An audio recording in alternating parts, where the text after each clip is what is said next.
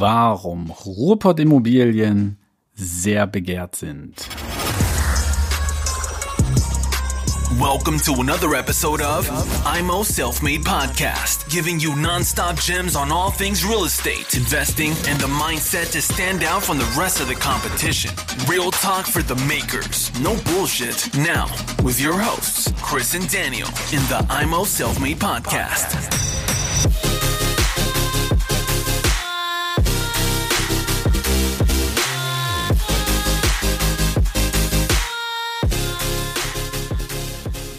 Herzlich willkommen hier zu Immo Selfmade mit dem Chris und dem Thema, warum Ruhrpott Immobilien so begehrt sind. Ja, wir kennen oder die meisten kennen ja den Ruhrpott mit einem hohen Leerstand, mit viel Armut und mit maroden Gebäuden. Aber das ganze Bild hat sich enorm gewandelt und wird sich auch in den nächsten Jahren weiter wandeln. Wir kommen zum Beispiel Bochum. In Bochum baut Viva West, die meisten werden es kennen, bis 2024 3200 Wohnungen. Wenn so ein Unternehmen so eine Anzahl an Wohnungen baut, haben die natürlich auch ihre Marktforschungen betrieben hin, im Hinblick auf die Vermietbarkeit. Ja? Also die bauen ja nicht 3200 Wohnungen, wenn sie sich nicht sicher sind und ansonsten die Kohle ins Leere äh, bringen. Also von daher ist das schon mal ein sehr, sehr gute, guter Indikator. Ich muss ehrlich sagen, Bochum höre ich sehr, sehr selten bei uns auf dem Stammtisch ähm, zum Kauf. Die meisten reden über Essen, Dortmund, aber Bochum kommt da gar nicht so zum Tragen muss ich mal nachhaken, warum das so ist. Ja, dann ist natürlich auch die Startup-Szene sehr, sehr entscheidend. Die meisten denken natürlich, Berlin ist die Nummer eins, aber da ist absolut vom Bundesland gesehen äh, NRW weit, weit vorne und auf Platz eins, Denn hier sind die meisten Start-ups. Demnach muss auch viel an Bürogebäuden gebaut werden. In, gerade im Ruhrpott wird sehr, sehr viel für die Startups äh, unternommen. Für so junge Unternehmer ist es natürlich dann auch sehr, sehr gut, wenn die Mietpreise, die Fixkosten nicht so hoch sind und den ganzen Cashflow äh, wegnehmen. Also auch hier wird sehr, sehr viel gebaut.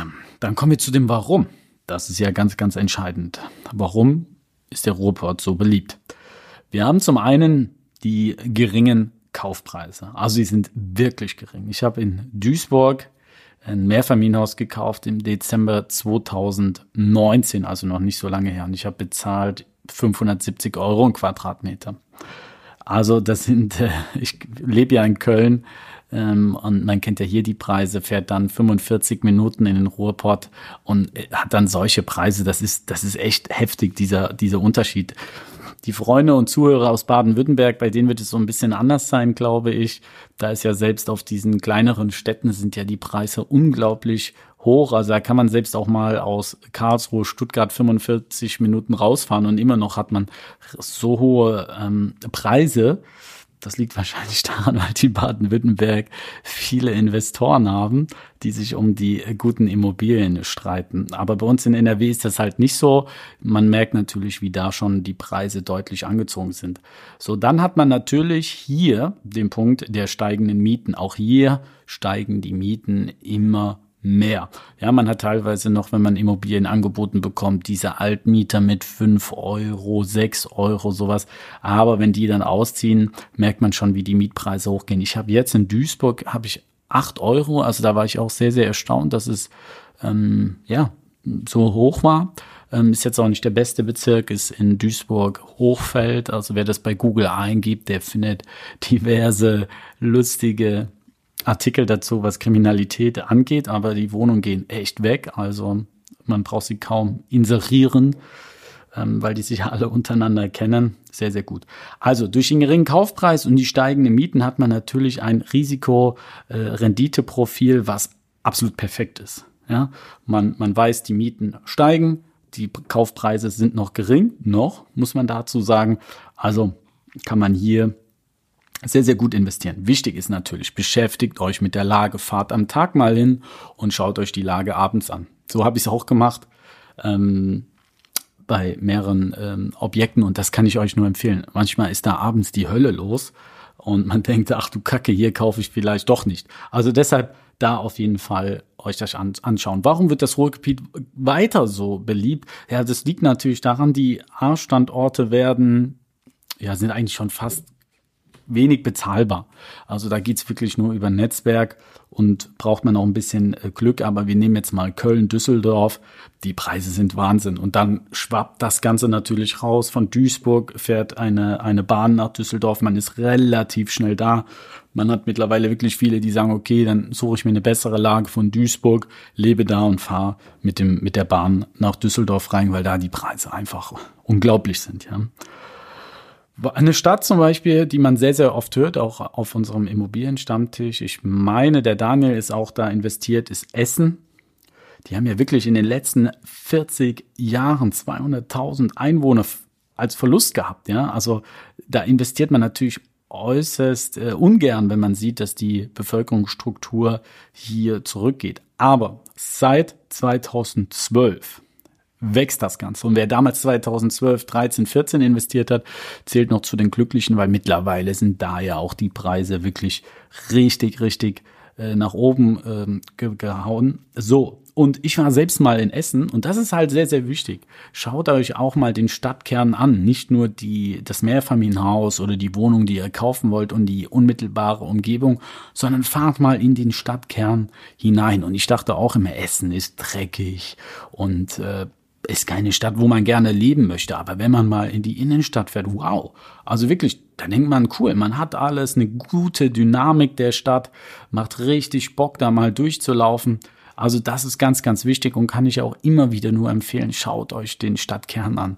Denn wenn ihr da seht, dass der Einzelhandel ausstirbt, der ja so schon Schwierigkeiten hat und immer ja, dass viele Geschäfte leer sind, dann ist das kein, keine gute Sache und deshalb auch immer wieder recherchiert über die Stadt, in der ihr kaufen wollt. Also ich mache das immer quasi, ich schaue mir als erstes, ich arbeite mich von außen nach innen. Ich beschäftige mich mit der Stadt oder nehmen wir es mal größer mit dem Bundesland, mit der Stadt. Von der Stadt gehe ich in den Bezirk, von dem Bezirk gehe ich in die Straße weil das ist gerade im Ruhrgebiet sehr, sehr schwierig, denn einige Nebenstraßen, da kann man wirklich nicht kaufen. Das ist wirklich typisch Ruhrpott. So, dann Essen hat einen Leerstand von lediglich drei Prozent. Sehr, sehr große Firmen, ThyssenKrupp, E.ON, RWE, viele Bankzentralen oder Niederlassungen sind da. Also da ist wirklich viel Potenzial an Arbeitskräften und wir wissen ja alle Arbeitskräfte, die, wenn, wenn, wenn das entsteht, ist das sehr, sehr gut und vor allem, wenn es verschiedene Firmen sind, nicht wie in Wolfsburg äh, mit VW so ein Aushängeschild. Wenn es da mal kracht oder in Ingolstadt, worüber ich auch schon mal gesprochen habe, mit Audi, das ist natürlich dann immer schwierig. Hier haben wir in Essen wirklich sehr, sehr viele Firmen.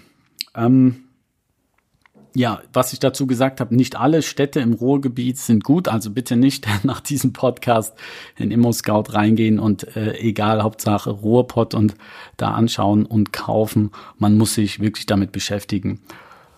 Meine persönliche Meinung, aber das ist wirklich nur meine persönliche Meinung. Ich würde nicht investieren in Hagen, ich würde nicht investieren in Gelsenkirchen und ich würde nicht investieren in Bottrop. Das ist natürlich eure Sache die Kaufpreise sind da echt mega und ihr habt da wirklich einen guten Cashflow und eine super Rendite. Aber ich bin jemand, ich schaue immer wirklich auf Langfrist und fahrt mal nach Hagen, schaut euch das an, schaut euch die, die Bevölkerung an, wie alt die ist. Geht die Bevölkerung zurück? Sowas, schaut euch solche Sachen an. Wenn ihr so ein Ding flippen wollt, macht das. Kein Thema.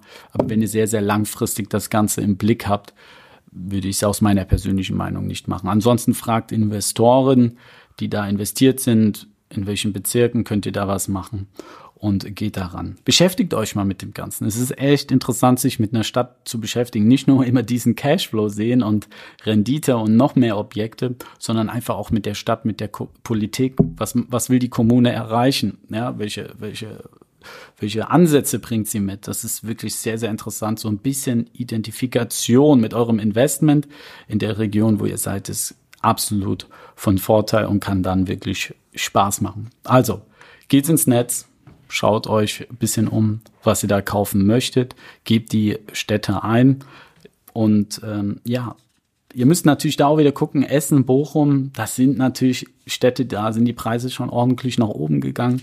Aber vielleicht gibt's ja auch Städte, die auf dem Weg dahin sind und im Windschatten so ein bisschen mitlaufen, wo ihr dran seid.